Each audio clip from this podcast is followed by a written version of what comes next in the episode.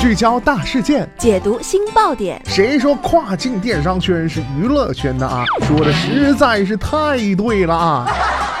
每天跨境电商圈都会有一些新鲜事儿在发生，带大家一起看大山，聊平台，那些重磅的、争议的、有料的跨境风云，都是你居家旅行的必备良品。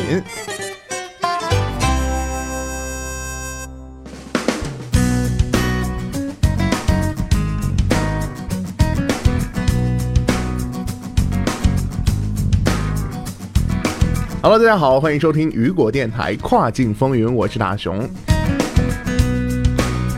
亚马逊周一表示啊，从当日起，它将在假日季期间，包括 Prime 会员在内的所有消费者提供免费送货服务。据悉啊，亚马逊此次的促销活动在这段有限的时间内将适用于亚马逊的数亿件商品，不过该活动啊仅面向于美国市场。据了解啊，通常非 Prime 会员的消费者必须最低消费二十五美元才能享受免费送货。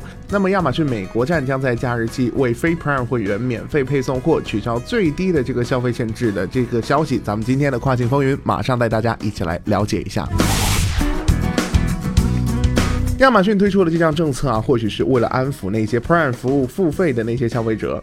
亚马逊还宣布，对于三百万件符合条件的商品，Prime 会员可享受当日送达的服务。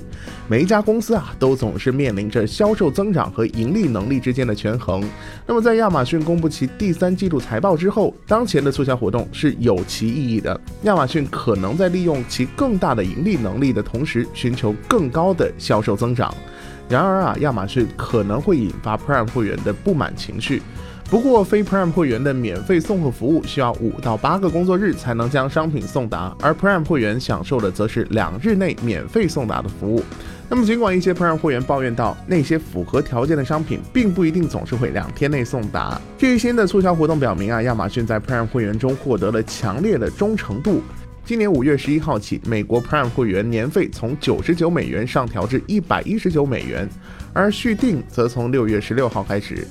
今年四月，亚马逊首席财务官称，Prime 服务是亚马逊的一个飞轮。他解释道啊，尤其是在这个数字福利方面，亚马逊发现 Prime 会员的参与度非常的高，这对其他产品的最终销售来说，始终是一个最好的消息。毫无疑问啊，今年的这个假日免费促销活动将给亚马逊的竞争对手带来更大的压力。好的，聚焦大事件，解读新爆点。以上就是雨果电台本期跨境风云的全部内容。